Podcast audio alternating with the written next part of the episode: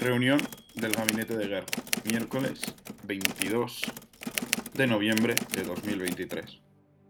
Quedan convocados todos los Scousers, los e-Scousers, para el partido del sábado 25 de noviembre en Manchester Etihad Stadium a las 12 y media hora local.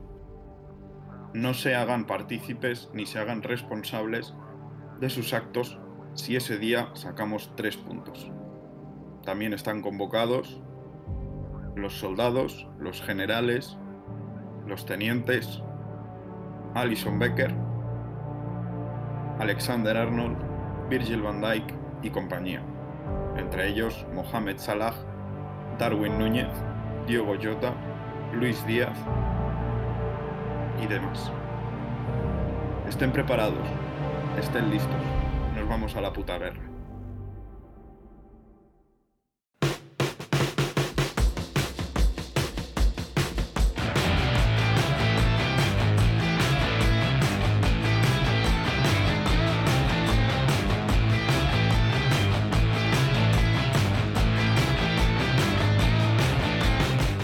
Bienvenidos a Scousers, otro puto podcast sobre Liverpool en alianza con Estos Anfield.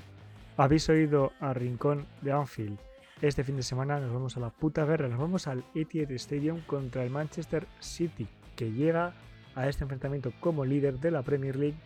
Una Premier League que, por lo que sea, podría cambiar mucho, incluso el Manchester City podría cambiar mucho más adelante porque han llegado las reducciones de puntos. Habrá que ver, esto se parece más a, un gran premio de Fórmula 1 que, que a una competición de fútbol habitual. De todo esto vamos a hablar, sobre todo del partido que se nos viene, ese importantísimo duelo contra los Citizens de Guardiola, un clásico moderno del fútbol inglés.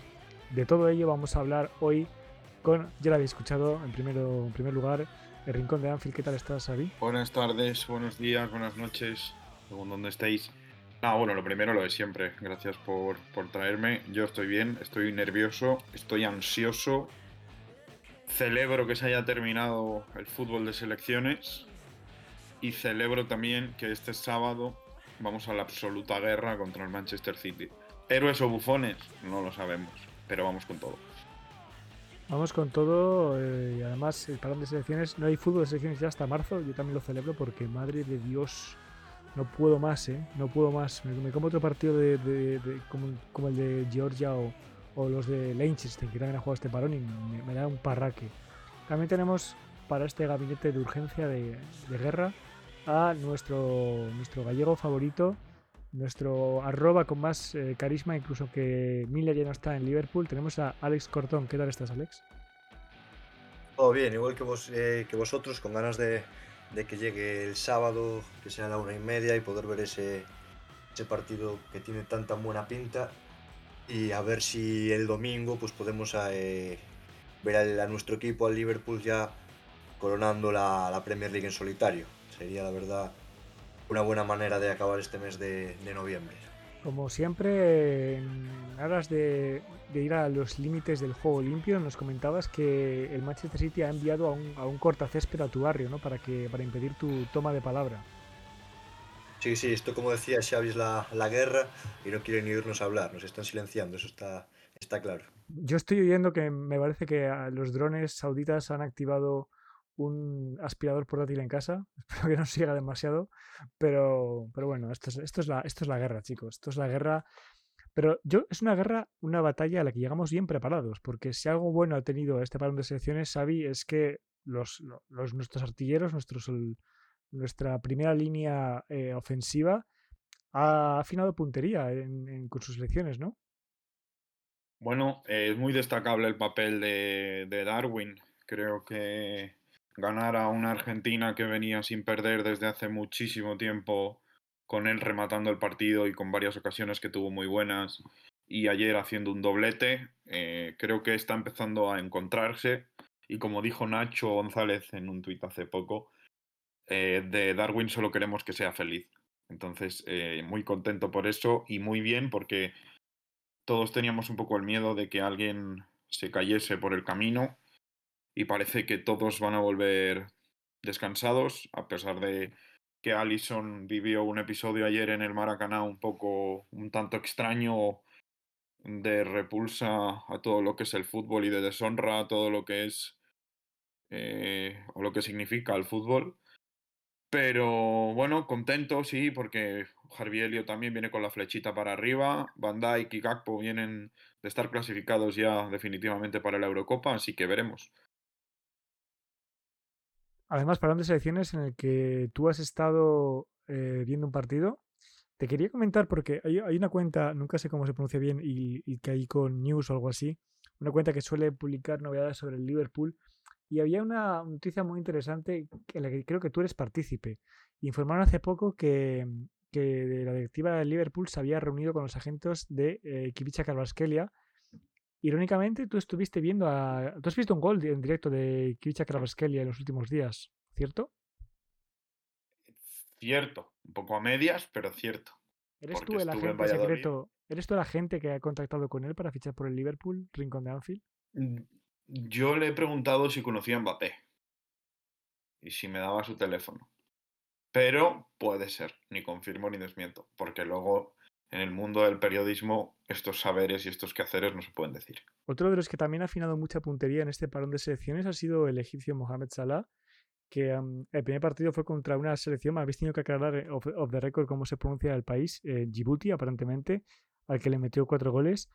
Y luego un partido contra Sierra Leona en el que no recuerdo si hubo goles o no, pero lo que sí que es cierto es que hubo escenas, no sé si las visteis, un poco, bueno, de gente que saltó al campo, parecía que querían incluso agredir a, a, Salah. Afortunadamente no, no, pasó nada, pero bueno, eh, me quedo con lo positivo, que se metió otros cuatro goles. También marcó Luis Díaz. A Luis Díaz, eso, ese doblete contra Brasil, una victoria importantísima para la selección colombiana y sobre todo esa imagen tan bonita en la grada del padre de, del colombiano celebrando los goles de su hijo, auténticamente extasiado, y no es para menos porque vienen unas semanas muy duras. Yo creo que es una gran noticia, primero, como veníamos comentando las últimas semanas aquí, la liberación del padre de, del extremo colombiano, y por otro lado ver que ahora Luis Díaz va a tener que concentrarse solo en el fútbol, que parece que está recuperando eh, su mejor nivel, lo vimos en aquel gol en, en Luton, hoy eh, o sea, bueno, hoy no, esta semana otros dos goles eh, muy importantes, además sorprendentemente todos ellos de cabeza y ojalá esté para preparado para marcar otro gol el, sábado. Pues ojalá. De los jugadores del City no sé muy bien qué han hecho en el de selecciones porque ha habido cositas raras. Ha habido, bueno, pequeñas lesiones. lesiones. Qué rarillas si lesiones que te impiden, te impiden acumular horas de avión y horas en convocatoria con tu selección, pero que por lo que sea no son tan graves como para que no te impidan jugar el, sábado, ¿no? Ha habido varios nombres. Ederson, que casualmente, casualmente, si se lesiona a Ederson y se queda en Manchester, el que va es Alison Becker. No creo, ¿no? No creo. Rarete, ¿no? Rarete, cuanto menos. Haaland, que no se lesiona en toda la temporada y se lesiona en un partido. Rarete, rarete, rarete. Rodri, Rodri se cae y no sabe. Es incapaz de quitar a Gaby de una convocatoria, pero Rodri estaba un poco tocado, ¿no? Rarete también. Veremos el sábado, veremos el sábado. Eh, ¿Cuánto se apuesta, cuánto los apuestas a que estos jugadores son titulares el sábado? Hombre, hombre. 100%, 100%, los todos. Nos tienen miedo. Nos tienen miedo. Mira, nosotros nos hizo un favor eh, Gustavo Poyet, el entrenador ucraniano de, o sea, ucraniano, uruguayo de Grecia, que no puso, no puso el martes a Chimicas contra Francia para evitar acumulación de, tarjetas.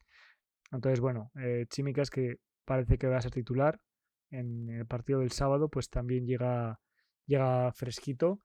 Y bueno, hablemos ya un poco de lo que va a ser eh, el partido. Recordemos, el Manchester City nos saca solo un punto por encima. También la situación está súper ajustada porque estamos empatados a puntos con el tercero, que es el Arsenal.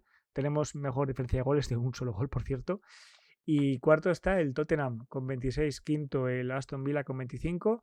Es decir, Xavi, eh, la victoria nos coloca líderes, pero la derrota nos mete un poquillo en un lío. Sí, eh, de hecho, hay que ganar por lo civil o lo criminal. Si algún día hay que tener a los árbitros de nuestra parte, que por lo que sea no va a pasar, hay que ganar. Pero yo no contemplo otra cosa que no sea ir con el número 1 a la izquierda de la tabla a las 3 y cuarto de, de la tarde, hora española. Eh, Alex, ¿has visto quién va a ser el árbitro encargado de este partido?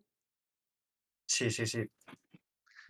Y bueno, eh, si no me equivoco, su hermano es socio o abonado, como queramos llamarle, de cierto equipo de la Premier League, ¿no? Sí, sí, sí, sí. Por lo que sea, por lo que sea, no han cogido a alguien de, del Merseyside. Pero bueno, yo también os voy a ser sincero, chicos. Llega ya un momento de mediocridad en la Premier League en la que creo que cualquier nombre que, que pongan me, me va a dar algún tipo de urticaria. O sea, no sé Claro, si o sea, yo creo que estamos, estamos en el punto en el que da igual a quien nos pongan, que también, yo creo que también estamos nosotros en ese punto de locura en el que todo va en contra de nosotros, que está bien como narrativa, pero, pero es que cualquier nombre que vaya a salir, vamos a pensar lo mismo, creo. Si es que sinceramente, ¿qué, qué, qué entrena- o sea, qué árbitro hoy en día en Premier League os da bu- buenas vibes? O sea, más allá de Michael Oliver, también tiene sus cositas, sobre todo con, con- con Liverpool, es que hay muy pocos que a los que yo reconozca un, un nivel medio aceptable. Entonces, sí, Chris Kavanagh, pues lo vi el otro día y me partí el culo de risa, porque es que va a dar igual, es que va a dar igual. Y además jugamos en, en su casa, ¿eh? Sí, O sea que además estará eso, el el hermano de Chris Kavanagh estará viendo allí el partido en el, en el Etihad. Y es lo que hablamos muchas veces. ¿Qué necesidad hay de meter un árbitro de esa ciudad a arbitrar ese tipo de partidos cuando te puedes ahorrar un problema simplemente designando a alguien de otro lugar? Es que es un poco buscar el problema por casi por, por vicio, ¿no? Que, es- que es lo que viene haciendo la Premier League porque lleva pasando mucho tiempo y no solo con el Liverpool, sino también con, con equipos de Londres, con, con partidos importantes en los que están pasando este tipo de situaciones. Pero bueno, yo creo y soy de la opinión de que, salvo errores muy, muy graves, si haces un buen partido, puedes, puedes superar un arbitraje en contra que no tiene por qué, que no Sí. tiene por qué darse. Pero bueno, yo creo que hay que pensar en, en lo que puede ofrecer el Liverpool, que ahora mismo tenemos argumentos de sobra para pensar que podemos ganar o por lo menos competir y hacer un buen partido, así que yo creo que este tipo de polémicas pues sería mejor no tener que no nos preocuparan. No sé, eh, Alex, eh, perdón, Alex, eh, Xavi, em, ¿qué formación crees que, que va a sacar el Liverpool, sobre todo en la parte de, de atrás en- y centro del campo? No sé si, bueno, sabemos que Robertson desgraciadamente no llega, con AT me parece que tampoco va a estar fit para la, la ocasión, entonces todo apunta al parecer a, a que va a ser de nuevo Matip Van Dijk, 30 a la derecha, eh, Simicas a la izquierda, ¿no? Debería ser, sí. Eh, no sé si esta vez Klopp va a arriesgar con Trent tanto como ha arriesgado hasta ahora, porque yo creo que el calibre de este partido no es tanto para experimentar, sino como para ataque. Pero sí, luego en el medio del campo esperaría a Gravenberg titular, Soboslai por descontado, y entiendo que va a meter a McAllister como pivote, pero no me desagradaría McAllister si cambiase. Está sancionado. McAllister está sancionado. No, no, McAllister llega, que es- estaba sancionado para el partido anterior. Seguro, sí. Sí, eh, estaba sancionado para el partido contra el Brentford, pero llegaba contra el City. Cierto, cierto, sí, sí.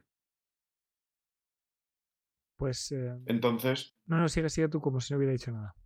Nada, bueno, eh, que entiendo que va a ser así. De todas maneras, si hiciese algún cambio o si apareciese, que creo que no, no va a llegar un Bajcetic o algo, que también es muy pronto para meterle o ah, incluso arriesgar con Endo y adelantar posición para McAllister un poco y que sea más ofensivo, no lo vería mal, pero creo que no va a experimentar nada. Creo que va a tirar de, de Soboslai, Gravenberg y, y McAllister.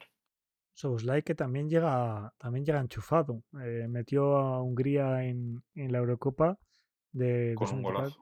con un golazo y además se le vio, se le vio bebiendo agüita después de después de- del partido. Bueno, a mí sinceramente ese 11 es el que más me convence. Creo que sigo, sigo echando en falta que McAllister recupere un poco la posición más natural, pero entiendo que entiendo que al final ah, tienes lo que tienes de momento y, y bueno, el lado malo de poner a McAllister ahí es que, es que tienes a, a Gravenberg, o sea, el lado bueno, perdón, de poner a McAllister ahí es que tienes por delante a Gravenberg, que creo que está a muy buen nivel. Y para, para los tres ataques, llegando tan enchufados como llegan Darwin, Salah, eh, Jota los últimos partidos, Luis Díaz, o sea, llegan los cuatro como con la, la flechita para arriba, Gapco también, por supuesto. Eh, ¿Con qué saldríais vosotros en el, en el Etihad? Por ejemplo, Alex, ¿tú a, qué te respondrías? Yo, para mí, Salah, no sé si estáis de acuerdo conmigo, es ya el imprescindible. Y las otras dos piezas, eh, ya tengo más dudas. Yo apostaría por, por como dices tú, Salah en, banda derecha, Luis Díaz, Luis Díaz perdón, en izquierda y, y, Darwin Núñez en punta. A priori, yo creo que son los jugadores de, de ataque del equipo que más talento tienen y que más capaces son individualmente de ganar partidos. Yo creo que Salah, bueno, como dices, es imprescindible. Darwin Núñez lo estamos viendo, que es el caos y que hace que pasen cosas, lo llevamos hablando muchísimo tiempo. Y que en un partido de estos al final es lo que necesitas. Luis Díaz viene en racha y para mí sería otra elección, pero realmente es complicado porque te, quedan, te quedarían fuera Cody Gakpo y Diego Llota, que también vienen de hacer un buen papel con sus selecciones, vienen de hacer buenos papeles en liga y sería un poco injusto dejarlos en el banquillo.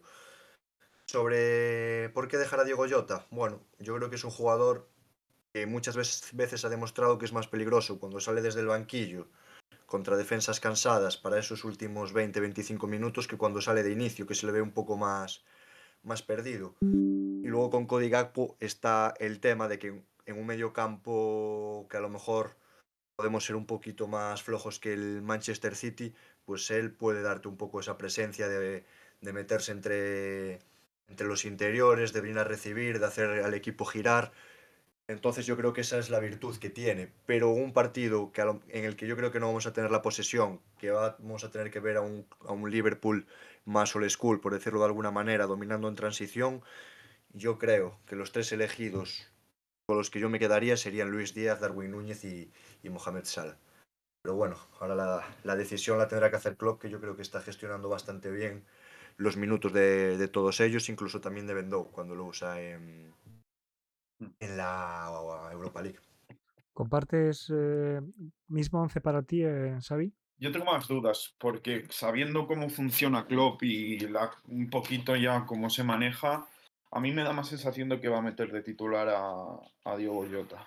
También creo que necesita, o sea, mi, mis sensaciones de, de, los últimos partidos también hay que tener en cuenta el asterisco de Luis Díaz en el aspecto de pues, todo el tema de, de su padre.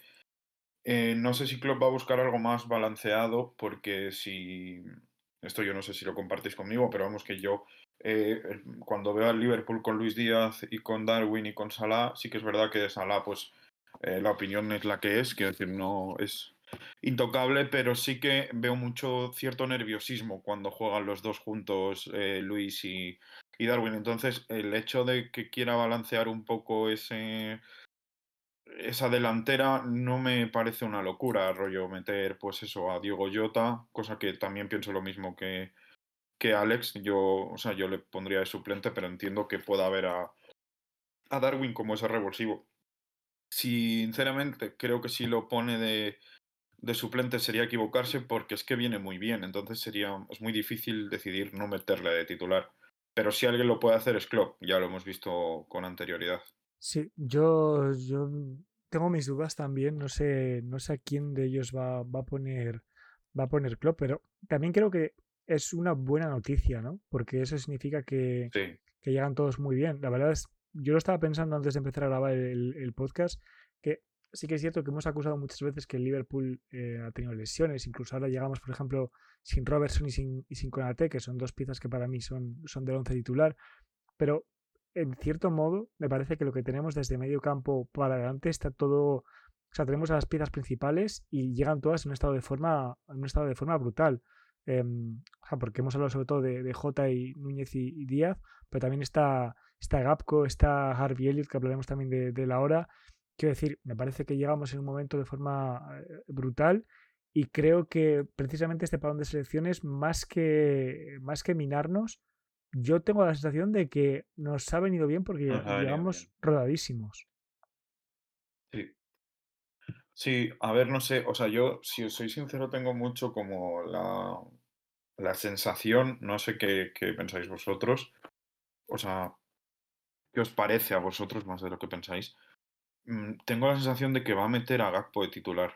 Mm, no sé por qué, o sea, no tengo unos argumentos firmes en el aspecto de cómo venga de jugar con, con Países Bajos y, y o sea, no, no, tanto en el aspecto de cómo venga, sino porque creo que le da una templanza al juego eh, que igual hace falta para un equipo como el City. No sé si me explico. Sí, o sea, eh... al, final, al, final, te hace falta. O sea, a mí de Gapco me gusta mucho ese, esa manera que tiene de enlazar también el, el centro de campo con la, con la parte de ataque. Y eh, sí que es cierto que veo más a, a Díaz y a Salah, sobre todo, les veo como más explosivos, más, más de aprovechar una carrera larga y a Gapco más de controlar el, el, juego. No sé si vas por ahí. Y yo creo que Gapco, por decirlo de alguna manera, es el Firmino de este Liverpool 2.0, siendo Exacto. jugadores bastante, bastante diferentes. Yo creo que Firmino mucho, mucho más técnico, Gappo mucho más vertical, pero sí que es esa, esa pieza que es más capaz de conectar el medio campo con, con, los jugadores con los jugadores que juegan a sus, a sus lados. Sobre todo, como comentaba antes, yo creo que cuando gira es capaz de poner al equipo de cara a portería bien, también con esas conducciones diagonales que suele aprovechar bien eh, Salah y puede ser que, que eso, un partido de estas características sea una pieza importante. Pero por otro lado también, al venir de la lesión, de no estar teniendo tanta continuidad en el Liverpool como los otros, a mí me cuesta un poquito más verlo siendo un jugador que a mí me gusta mucho, pero no sé, a mí me da la sensación de que ahora mismo, de todos estos teóricos titulares que hay en la parte ofensiva, es quizás el que más fuera está de, de entrar en el 11. Sí, eso también es verdad. Estaba viendo también un poco con qué llega el Manchester City. Recordemos que, que, una de las piezas clave del equipo, que es eh, Kevin, Kevin De Bruyne, tiene lesión de, de, largo alcance, entonces no, no va a estar. Estaba viendo un poco la, la, alineación con la que salieron contra Bournemouth y contra Chelsea. Están jugando 4-2-3-1 con Álvarez por detrás de, de Haaland. Y yo creo que el nombre propio de las últimas semanas del City y que habrá que ver cuánto mal nos causa por las bandas es Doku. Creo que es un jugador que, eh, que lleva, llega también con la flechita para, para, para arriba. Y bueno, mm, también ha jugado, ha jugado con la selección de Bélgica, ha dado dos asistencias contra, contra Azerbaiyán. Entonces, incluso a nivel de selecciones, ha estado, ha estado bien. Entonces, al igual que digo que muchos de nuestros jugadores llegan con la flechita para arriba, ojito a Jeremy Doku porque puede ser un, un problema. ¿eh? Sí, es que además Doku yo creo que por sus características es el jugador perfecto para hacerle daño al, al Liverpool de hoy en día. Porque en este nuevo sistema del Liverpool estamos viendo a un tren Alexander Arnold que tiene que interiorizar mucho su posición, que muchas veces se queda se queda fuera de sitio en los contraataques, no por, no por culpa suya, sino porque así lo requiere el sistema. Y tenía la virtud en estos últimos partidos de que era Conate, ese jugador más físico, rápido, que llegara muchas veces a tapar los agujeros que quedaban en esa banda, pero es que justo para este partido no va a estar eh, Mati, eh, Conate, tendrá que jugar Matip o Joe Gómez. La verdad que con Matip me da un poquito de miedo ese emparejamiento, porque siendo un buen central creo que no es precisamente un especialista en defender a este tipo de jugadores, y entonces habrá que ver si Klopp sigue fiel a lo que viene haciendo o decide tener un poco más cerca de lo que es un lateral derecho tradicional a tener Alexander Arnold, porque si no, yo creo que hoy en día Doku es el jugador más peligroso de, de este City, sin olvidarnos obviamente de los Bernardo Silva, Rodri y Haaland. Pero yo creo que ahora mismo es como ese, esa novedad, ese jugador vertical, que parecido a lo que tenía el Brighton con Mitoma cuando apareció el año pasado y a mí la verdad me da bastante miedo. Estoy viendo también que Álvarez también ha acumulado minutos con, con Argentina, ha jugado tanto contra, contra Uruguay como contra, como contra Brasil eh, anoche. Y bueno, Haaland, como hemos dicho antes, eh, sufrió una extraña lesión que le impidió participar con su selección, con, con Noruega, que bueno, selección por cierto que ha, ha quedado eliminada de, de la Eurocopa, o sea, no tiene ya ni siquiera método para ir vía, vía repesca, o sea, totalmente fuera de la Eurocopa. Erling Haaland no estará en la Eurocopa de Alemania en 2024. Pero bueno, un Haaland que me da la sensación que está pasando un poco como, salvándose las distancias, ¿eh? como con Salah de, de, costumbre, ¿no? Que como no está metiendo, o sea, como no lleva los 40 goles que llevaba, o sea, exagerando, que lleva el año pasado a estas alturas, está como queriendo hacer ver que, está peor, pero en realidad lleva unas cifras muy, muy similares, o sea, está, siguen cayendo dos goles al, a Noruego. 13 goles por partidos. Claro, pero Salah por goles por partido, goles, asistencias por partido, creo que está mejor que él incluso. Sí, sumando asistencias seguro que está mejor. O sea, no digo sumando las asistencias por eso que se dice siempre del One Wonder Season de One Season Wonder de, Salah, ¿no? Que, que parece que eso tuvo una temporada buena y en realidad lo han sido todas. Pues me da la sensación de que Haaland, como año pasado, a estas alturas, en el mes de noviembre, había batido 800 putos récords de la Premier League y este año tiene unas cifras extraordinarias pero menos extraterrestres que el año pasado, pues parece que es peor o que está peor y en realidad, si te paras a ver los números, a mí me sigue dando el mismo miedo que el año pasado. Mm, a ver, yo creo que no es tanto de mérito de Haaland, sino que otra vez, pues eso, ¿no? Salah está... De hecho, creo que me voy a tirar un poco una hot take, pero creo que está siendo su mejor año, porque le veo bien, le veo cómodo, como que controlándolo todo y bueno, y probablemente con, las parejas de baile que tiene al lado en, el campo, pues también es más fácil, ¿no? Pero, pero yo le veo en su plenitud a Salah y, y eso nos va a hacer muy bien a largo plazo. Y para este sábado espero que nos haga mejor, de hecho. Una de las parejas de baile, dos de las que, de las que tenía acostumbrado Salah, eh, han sido Roberto Firmino, el brasileño, y Sadio Mané, el senegalés por enlazar temas, eh, ha salido también estos días una entrevista, porque ha sacado Roberto Firmino un libro, y ha salido una entrevista en la que Firmino hablaba de cosas y comenta en, sobre su paso en Liverpool y llegó a confirmar lo que yo creo que, o sea, era un saqueto a voces, que es que precisamente Salah y Mané mantuvieron una relación un poco tensa, ¿no? Eh, Alex, creo que tú has leído un poco esa entrevista y has leído un poco lo que decía Firmino pero yo creo que lo más destacable es confirmar, porque por primera vez aquí desde dentro confirma lo que todos podíamos ver, ¿no? Que, que eran dos bestias competitivas y que más de una vez esa, esa rivalidad, incluso interna, les llevó a tener un problemas, o sea, problemas personales no, pero tensiones. Sí, lo que comenta un poco es que, como, como dices, no eran, no eran grandes amigos, aunque era algo que sí que se sabía ya al final de, de esta era de lo, del tridente, yo creo que sí que al, principio no daba esa sensación y sí que daba, parecía que eran, que eran muy cercanos también fuera del campo, pero bueno, como comenta Firmino, la realidad no era así. Y, y él mismo comenta que si no fuera por él, pues que seguramente uno de ellos hubiera tenido que salir del, del Liverpool porque esa relación no era tan buena. Y que todo estalló aquel día en Barley en 2019, que seguro que nos acordamos de aquella imagen de Mané en el banquillo enfadado por, por una jugada en la que Salah no le, no le había pasado el balón y con Milner y alguno más eh, consolándolo, consolándolo en el banquillo.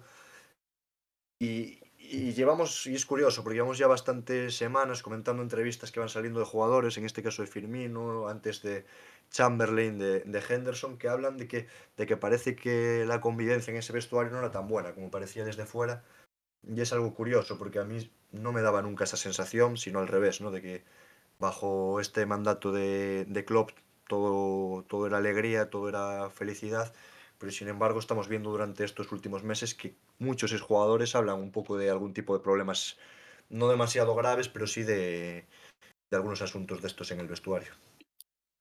Sí, bueno, de hecho decías que parecía que eran más cercanos. Yo, yo recuerdo una entrevista de Mohamed Salah a los medios oficiales del Liverpool, en estos vídeos que suben a YouTube, como más distendida, que, que, él decía que la persona que más le había ayudado a, llegar a, Liverpool y, su mejor amigo en el vestuario era, era Sadio Mané. Entiendo también cuando estás compitiendo al máximo nivel y, y sobre todo dos jugadores africanos en el mismo equipo, em, claro, o sea, al final tu vara de medirte a ti mismo la tienes al lado. Entonces tú quieres meter más goles que el, que el al lado simplemente para demostrarte a ti mismo que eres mejor. Yo supongo que, eh, a ver, las cosas como son, tanto Salah como Mané, igual más Salah, pero los dos son unas bestias competitivas y lo han sido siempre, o me ha parecido a mí. Ahora decir esto cuando uno de los dos está en un campeonato menor, pues es un, queda un poco flojo, ¿no? Pero me parece que son siempre, o sea, que han sido siempre dos bestias competitivas y yo creo que ese tipo de, personalidades es muy difícil que no choquen. Y lo raro es que chocasen ya casi al, al final de la, época en común, ¿no? Sí, es que también por lo que se comenta, parece ser que todo se hizo un poco más intenso después de aquellos partidos entre Senegal y Egipto, que es lo que comentabas tú precisamente, que los dos sean africanos, que se enfrentaron en Copas de África y parece ser que eso fue un poco lo que acabó de, de desarrollar un poco, un poco el problema. Pero, pero bueno, al final yo creo que aparte de eso los dos fueron bastante profesionales.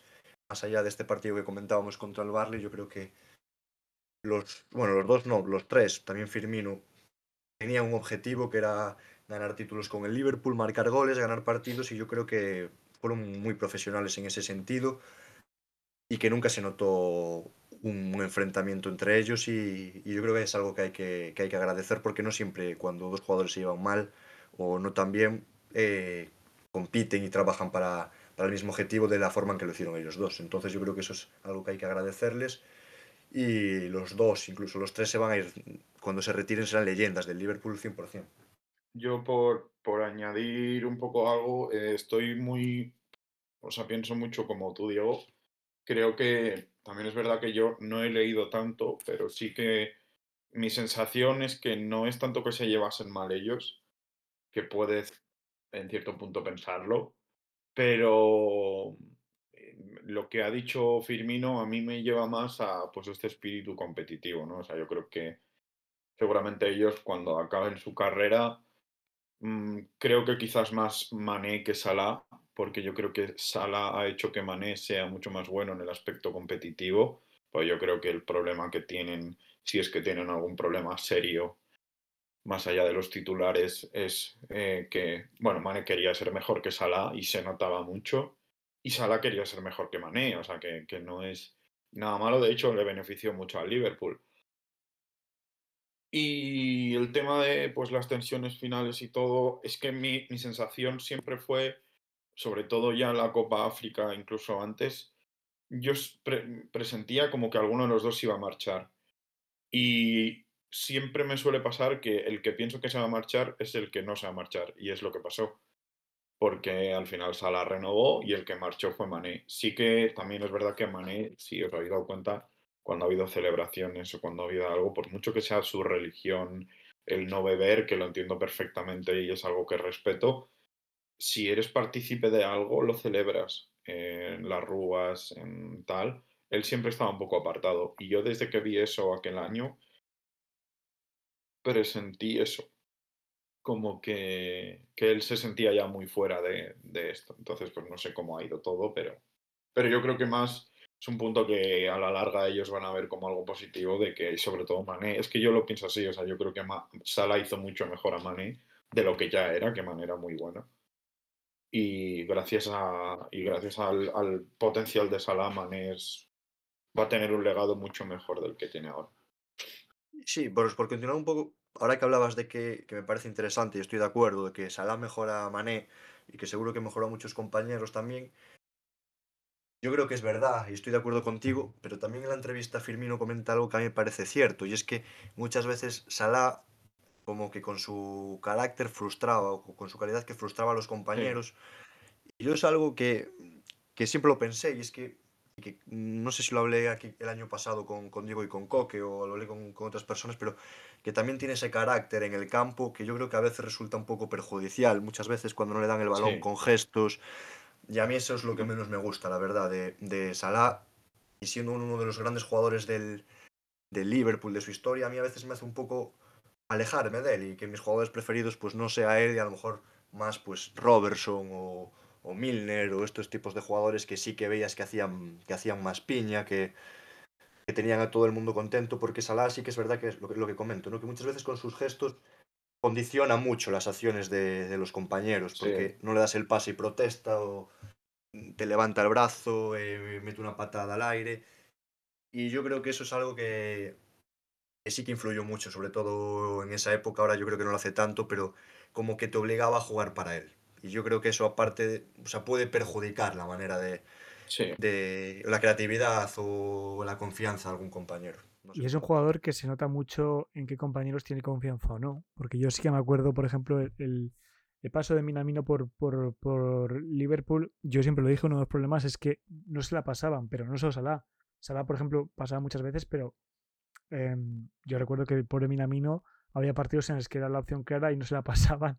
Entonces, yo sí que creo que em, lo centro de Salah porque, porque es un jugador que también lo hemos visto al principio con Darwin, ¿no? que tenía como problemas para, para entre jugársela a él o dársela a Darwin, igual se la jugaba a él. Yo creo que es un jugador que le cuesta también mucho confiar en, en, que, en que algún compañero lo pueda hacer mejor que él.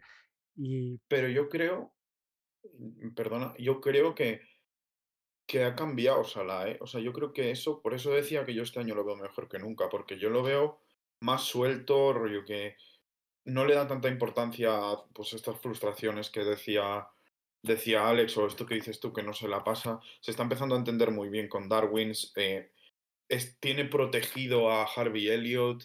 No sé, creo que está como.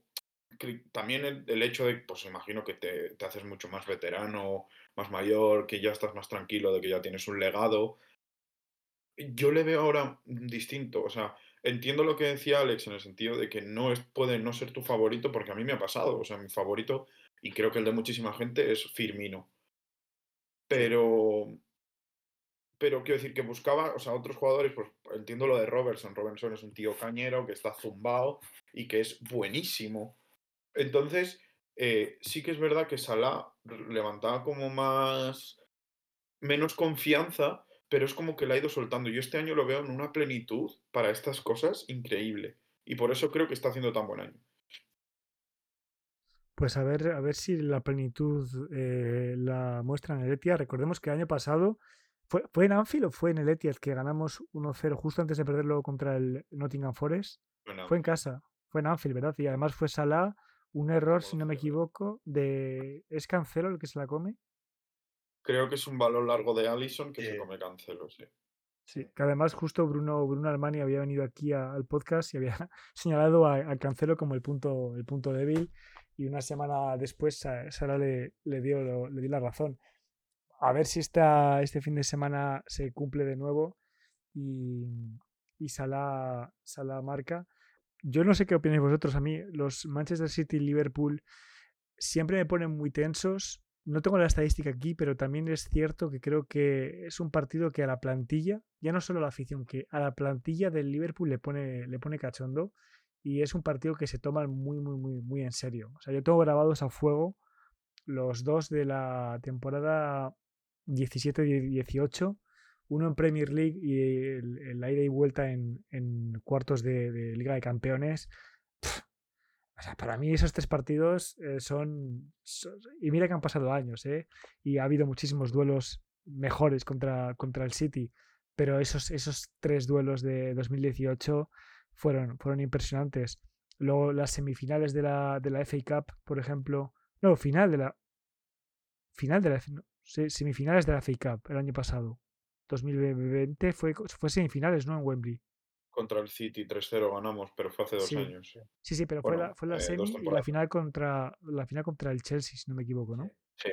Ese partido también, esa semifinal de, de hace dos años, como decía la Savilla 2021, fue, fue también impresionante. En general, creo que es un duelo que cuando está igualado, para el espectador neutral es un puro espectáculo y cuando no está igualado, que también ha, también ha pasado, pues, pues al final al final pasa lo que la lógica impone, ¿no? Recordemos que este City es un equipo que, que no entiende de rivalidades, pone modo pisonadora, claro. el clásico de Manchester aplasta al, United. Eh, Guardiola contra Klopp, nos han caído goleadas también. O sea, lo, raro y lo humano es, estar tan acostumbrados a plantar cara a un, a un equipo tan, tan acostumbrado a arrasar por, por donde pasa. Yo no quiero mojarme porque estas cosas luego se vuelven en nuestra contra. No quiero pediros un, un resultado ni, ni, un pronóstico. Lo que sí que quiero preguntaros es sensaciones. Es decir, no me deis un resultado, pero ¿a cuánta de confianza vais ahora mismo de cara al partido? Yo, por ejemplo, yo me abro yo, yo voy, con, yo voy confiado y yo creo que se puntúa en el Etihad. No, no, tanto, no tanta confianza como para decir, o sea, sí la tengo internamente, ¿sabes? Pero no tampoco quiero pillarme los dedos, pero yo creo que todo lo que no sea empatar, eh, o sea, todo lo que no sea puntuar, será una grandísima decepción, poniendo el listón en que quiero la victoria. Pero creo que, vamos, creo que estamos en condiciones para que todo lo que no sea al menos puntuar sería una decepción absoluta. Sí, además puntuar, aunque, aunque solo sea un empate, yo creo que es importantísimo, porque el City viene de empatar este partido al final de todo contra el Chelsea. Madre mía, qué locura. Yo creo que eso puede ser una losa para ellos de decir, oye, que no somos invencibles, venimos de perder de una manera cruel, ahora viene el Liverpool, luego viene el Tottenham y luego viene el Aston Villa, que son cuatro equipos seguidos del top 5, eh, bueno, tres del top 3 y el Chelsea es un, que aunque no está ahora mismo en la clasificación como le gustaría, es un, es un gran equipo. Y yo creo que, el, que esa presión de tener que ganar para no descolgarse en una liga que está muy igualada puede, puede suponer una dificultad para el City, que va primero. Mientras tanto, el Liverpool yo creo que no tiene esa presión. El Liverpool va a afrontar un partido, yo creo, pues en el que va no como favorito, sino como underdog. Y yo creo que eso puede favorecer a la hora de, de competir. Entonces yo estoy con Diego y creo que vamos a puntuar. No me atrevo a decir que ganar, pero sí que puntuar. Y yo creo que un empate, teniendo en cuenta el calendario, eso que tiene el City en las próximas jornadas, puede ser positivo si nosotros somos capaces de aprovecharlo en, las, en, la, en lo que viene. Pues a mí me vais a matar, pero yo creo que aquí está la temporada. Eh, ya no a nivel puntos, porque son tres puntos, pero, pero la mentalidad con la que puedes salir, el, el caché que te va a dar este partido puede ser de optamos a todo o de quedan muchas cosas por hacer. Quiero decir, ganar la liga la puedes ganar porque el City luego se puede dejar puntos y el Arsenal puede tener una mala temporada, pero el nivel en el que está el club creo que es la prueba de fuego más fuerte que vamos a tener esta temporada y creo que si ganas este partido mentalmente sales a otro nivel. Entonces yo creo que, pues quitando que quiero que ganen, que es obvio, eh, espero que ganen y de hecho espero que, bueno, ya más ganen o pierdan, espero que vayan con todo, o sea, con, con cancherismo, con a, imponerse, que vayan a imponerse al City físicamente y, y si puede ser en el marcador, evidentemente también. Yo tengo la sensación de que se va a dar, tengo la sensación de que vamos a ganar y porque los dioses del fútbol, llámalo lo que sea, nos deben una y creo que es esta. Pero, pero bueno, habrá que verlo, evidentemente. Habrá, habrá que verlo. Bueno, yo, a ver, obviamente lo que señala Xavi, no, no somos tontos tampoco. o sea, una cosa es que el empate sea bueno, pero claro, el empate es bueno si, si tu objetivo es volver a, al top 4 vamos, sí que es cierto que a nivel moral la, victoria es, eh, son dos pasos adelante, ¿no? Son tres pasos en la, en la, tabla, o sea, son tres puntos en la tabla, pero es un paso inmenso el que, el que das a, nivel moral. Es que... Igual, igual al nivel de aquella victoria contra el United en la temporada de Now You're Gonna ¿no? Claro, es que yo al final, o sea, lo que, lo que saco de este partido y lo que intento sacar de, de esta previa al partido, y creo que es lo que, lo que debería marcar eh, el arranque es, si ganas este partido y lo ganas bien, cuidado, porque eso significa que se están haciendo las cosas muy bien, faltan cosas. Porque falta defensa y falta el parche que es McAllister, porque McAllister yo creo que a la que le hagamos más ofensivo, puedes estar ganando un jugadorazo más, que ya lo tienes, pero quiero decir, a nivel ofensivo, McAllister aún no ha explotado en el Liverpool. Y salir del Etihad con una victoria, es que yo creo que es, si fuese club, yo lo, o sea, lo prepararía como la final de finales, porque es como el golpe en la mesa de hemos vuelto, tíos. Y ganar al City es eso, porque el City ahora tiene este escaparate. Entonces creo que es un punto muy a favor. Sí, bueno, y además el hemos vuelto, que mencionas es clave, porque después de la temporada pasada yo creo que muchos, muchos expertos ya sacaron a Liverpool de cualquier de ese primer plano en el que nos habíamos puesto y ya ponían a Arsenal, incluso al Chelsea, por delante de nosotros. Y, además el paso adelante que ha, que dado el Tottenham este año también, pues como que le daba incluso más papeletas que, que, nosotros y sin embargo, pues ahí estamos, a, un punto y con, con, esa posibilidad de dar un golpe sobre la mesa el, el sábado. Por ir cerrando ya el, el, tema, vamos a, vamos a decir que el City mm, podría ganar tres puntos el sábado, pero podría perder otros tantos dentro de, poco. Incluso se, menciona que City y Chelsea podrían enfrentarse al descenso. ¿Cómo? ¿Cómo así de repente? Bueno, ah, vayamos por partes. En toda esta maraña de procesos legales y de investigaciones a equipos y de cargos contra las reglas financieras, el primer equipo que ha pagado el pato ha sido el Everton. 10 puntos, lo cual coloca, para sorpresa de absolutamente nadie, 10 puntos, ni más ni menos, que es la sanción más alta impuesta por la Premier League eh, a un equipo desde, desde que se inauguró la Premier League, en bueno, el formato Premier League en el 92. Tampoco me para a mirar si como First Division hubo sanciones más graves, pero 10 puntos al Everton. ¿Es inmerecida? Bueno, no es inmerecida del todo. Al final, eh, la, la Premier League establece un máximo de deuda por plazo de tres años y es cierto que el Everton la sobrepasó en el ejercicio que acabó en la temporada 21-22. No sé si la superó por, por 24 eh, millones o algo así. Eh, si no me equivoco, el, máximo establecido de deuda que puedes tener es de 120 millones y el Everton tenía, estoy de memoria, más de 120 millones. Es decir, si te ajustas a las reglas, efectivamente hay razones más que de sobras. Ahora bien, a mí hay una cosa del comunicado del Everton que me puso cachondo. Porque en el Everton eh, el comunicado básicamente dicen que consideran que ha sido injusta, consideran que durante el proceso de investigación han, proporcionado suficientes pruebas como para y han colaborado. Y bueno, a ver, em, está bien que colabores con la justicia, pero al final, si, has infringido las reglas, no por haber facilitado todas las pruebas, te, o sea, no sé, no debería ser más laxo. Pero claro, se ven de repente con menos 10 puntos. El Everton, recordemos que atraviesa, bueno, había una mejor ahora, pero pero más bien mirando hacia abajo en las últimas dos temporadas que, hacia, que hacia arriba. Y te has 10 puntos. Mientras tanto, hay equipos investigados por cosas mucho más graves y durante muchos más ejercicios fiscales que están peleando por, por, todo y algunos de ellos han ganado una competición el año pasado en la que según la UEFA hace unos años iban a estar, iban a estar prohibidos. Entonces, el último párrafo del comunicado de, del Everton me parece muy significante, o sea, un indicador muy claro de lo que puede pasar en las próximas semanas, meses, que es algo así como el Everton estará muy atento a los próximos procesos de la Premier League contra otros clubes. Es decir, nosotros nos vais a joder, pero tomamos en serio todos los demás casos investigados. ¿Cuáles son estos casos? Pues uno son los ya conocidísimos 115 cargos del Manchester City que siguen siendo investigados y otro club que está en problemas es el Chelsea, por eh, chanchullitos de Abramovich. Chicos, ¿qué sentisteis cuando conocisteis la, la sanción de la sanción del Everton? Porque yo mis sensaciones, vale, sí, son culpables, vale, sí se lo merecen, pero no me jodáis. O sea, es más fácil sancionar al Everton que sancionar al City.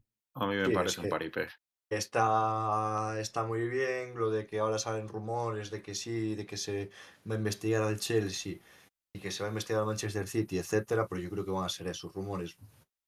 Y sobre todo porque como liga no te interesa que dos de tus equipos punteros, de tus equipos más seguidos en todo el mundo, desciendan o se les quiten puntos, porque al, al final a la Premier League lo que le interesa es vender una imagen de la mejor liga del mundo, con seis equipos, a lo mejor más el Newcastle, que, que pueden dominar Europa, que, son lo mejor de lo mejor y con los intereses que hay detrás yo creo que no va a haber sanciones. Al final, como dices tú, lo sencillo es ir al Everton, que le importa a mucha menos gente que es el resto de los otros equipos investigados, quitarle los puntos y decir, oye, estamos haciendo las cosas bien, estos han incumplido las normas, los sancionamos.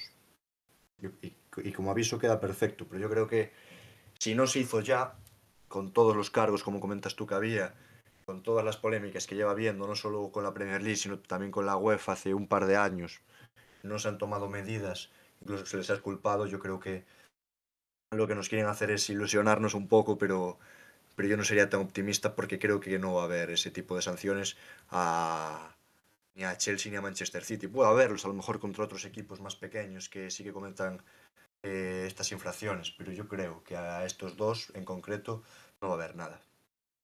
Xavi, yo no sé si, si esto es una especie de sueño que tuve yo, si más gente recuerda este momento de Pep Guardiola fumándose un puro delante de una pantalla cuando anunció la, la UEFA que finalmente no estarían sancionados de la, de la Champions League.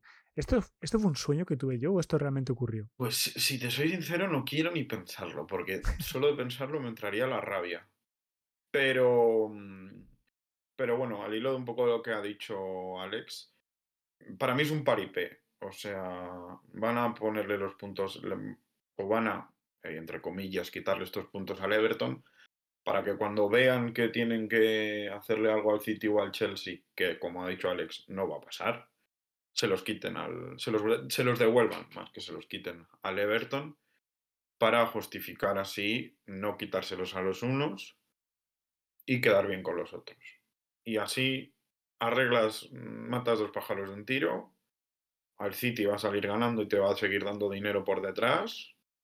Y ahora tienes el Newcastle también. Si han votado, el otro día hubieron las votaciones sobre banear estas cesiones a equipos ligados, si eso no salido hacia adelante, esto va a ser peor. Pero por otro lado, por ejemplo, no sé si habéis visto esta noticia de que el Liverpool era el que estaba llevando a cabo o liderando este, estas investigaciones o apretando a la Premier para que investigue, coño, llevas haciéndolas o intentando hacer las cosas bien durante cinco años, que mejor que nosotros no lo sabemos porque lo hemos sufrido, lo de no fichar por no haber dinero, pues ¿cómo no te vas a quejar? Pues es que me parece completamente normal, pero es que está todo corrupto, entonces pues poco puedes hacer.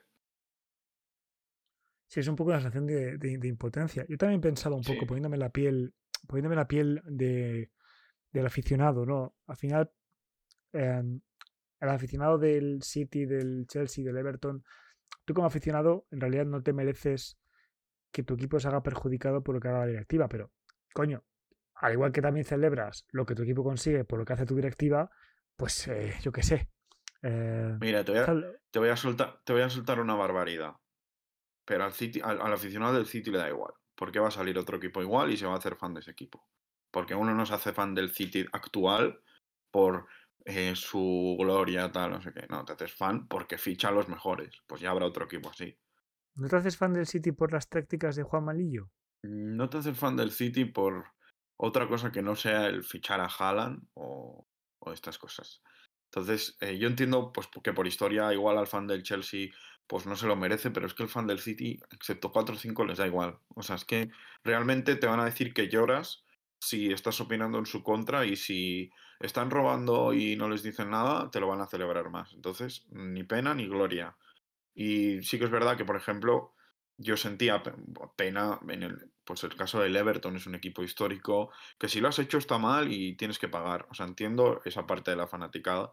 Y esta sobrada que me acabo de pegar es más por hate al City. Pero, pero hostia, tío. Si tienes que pagar, tienes que pagar y punto. Sí, yo lo, iba diciendo mucho, muchos, en muchos episodios del, podcast y cualquier oyente habitual sabrá lo que opino yo sobre, sobre el Everton. Es decir, yo, yo el Everton llevo dos años pensando que un par de temporadas en Championship les vendría muy bien por cuestiones de cuestiones de, de humitos y de relajarse un poquito.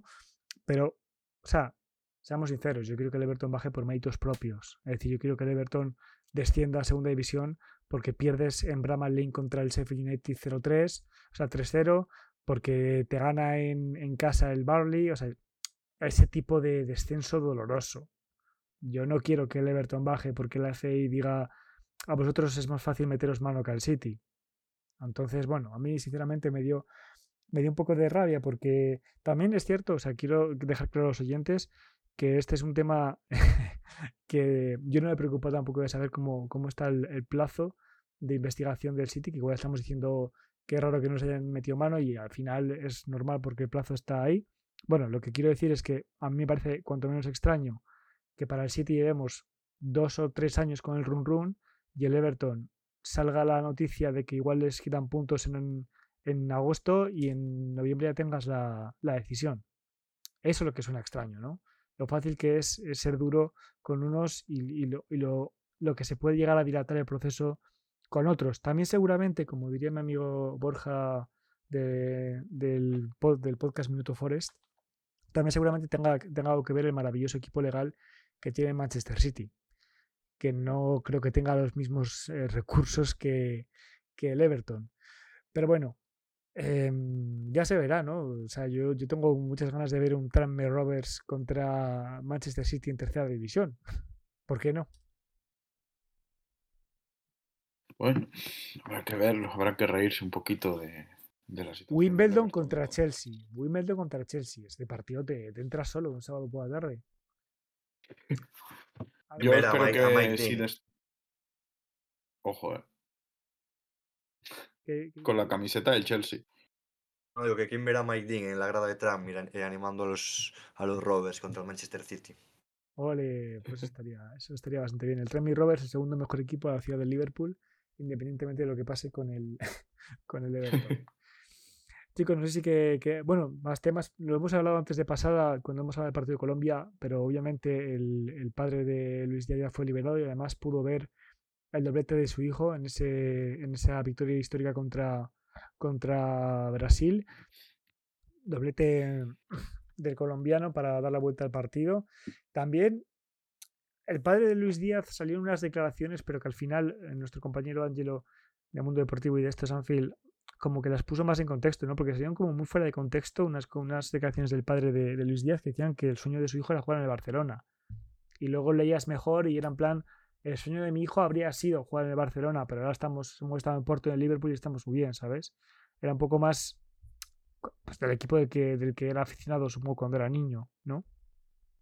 Sí, bueno, que al final yo creo que la gente se alarmó mucho también y, y tampoco es para tanto, quiero decir, pues toda la zona de América, o eres del Barça o eres del Madrid. Claro. Entiendo que como fan del Liverpool te enfadas porque es lo que has dicho, ¿eh? están sacadas de contexto y de hecho no dicen ni lo que se tradujo. Pero, pero si llega a ser verdad lo que dice, como lo dice, pues es que me parecería normal. O sea, te jode porque no quieres ser un equipo de transición y nosotros no somos ese equipo de transición. Pero si uno es del Barça no pasa nada porque lo digas. Al final, mientras te dejen la camiseta partido a partido, me va a parecer bien. Y al final, él juega en el Liverpool. Si él fuese del Barça y quisiera jugar en el Barça, tienes en cada partido una semana para convencerlo de que se quede y de que este es el sitio en el que tiene que estar. No sé si me explico. Sí, si se quiere ir, que venga el, Barça, que pague su dinero y que, y que venga otro. O sea, tampoco me refiero, no hay problema. Pero mm. bueno, lo que decís son declaraciones un poco sacadas de contexto. Yo creo que Luis Díaz está contento de jugar aquí, está rindiendo bien y yo no me preocuparía demasiado por, por un sueño que al final yo creo que todo el mundo cuando le preguntas a cualquier futbolista, incluso a cualquier aficionado, pues de pequeño seguramente te diga que quiere jugar en el Barça o en el Madrid, porque al final son quizás los dos equipos más grandes del mundo y hay que, hay que reconocerlo, por lo menos los más globales. Entonces, yo creo que tampoco hay que alarmarse y, sin embargo, disfrutar lo que tengamos de Luis Díaz, que ojalá sea muchísimo tiempo. Pues chicos, salvo que me digáis el contrario, creo que hemos tocado todos los palos que había que tocar. Sí, yo creo que sí. Está todo. Pues agarren las armas, pónganse los cascos y ahí vamos a la trinchera. El sábado, nuestro compañero Ángelo Gómez hará un directo en Twitch a la una. Hay negociaciones en Mambalinas para ver si alguno de los scouts, los tres incluso, podemos estar acompañándole o en cualquier caso, aunque no, aunque no, aunque no saliera nada en conjunto, os invitamos a, que os paséis por su directo en, en Twitch porque, porque es un crack y sus reacciones son bastante divertidas, la verdad. Eh, Ángelo se cura mucho el contenido. Y nada más que dar las gracias por habernos escuchado. Eh, Scousers, te hagan presencia en redes sociales Cuéntenos cómo van a vivir esa gran batalla contra el Manchester City. El mismo día de partido mencionándonos con, con vuestras fotos en, la trinchera que hayáis elegido para, para esta, esta guerra. Rincón de Anfield. ¿Cómo te vas a ver tú el partido? ¿Una, ¿Una tila igual? ¿Una tilita para bajar los nervios? ¿O full cocaína y que sea lo que Dios quiera? Pues no lo sé. El día lo, lo mostrará. Creo que... No sé, es que a partir de mañana voy a ser un saco de nervios. Porque estos partidos, más que el nervios por lo que pueda pasar, es que necesito que sea el momento del partido ya, porque me encantan estas cosas. Y mm, creo, creo que si no es con Angelo, va a ser con mis amigos. Y es fatal, eso es fatal, porque encima me vuelvo absolutamente loco. Tengo dos o tres partidos al año. Mira que yo soy muy tranquilo viendo los partidos, aunque sea la mentira más grande que acabe de decir. Pero, pero estos partidos sí que me, me pongo muy, muy, muy nervioso. Entonces, eh, lo veré, lo veré sufriendo. Así es como lo voy a ver. Alex, ¿tú vas a poder ver el partido o vas a estar ocupado? ¿Cómo vas a vivirlo? Sí, sí, lo podré ver, porque encima en ese horario de la una y media, pues no tengo partido eh, de, de, los míos, entonces lo veré tranquilo en casa, con nervios.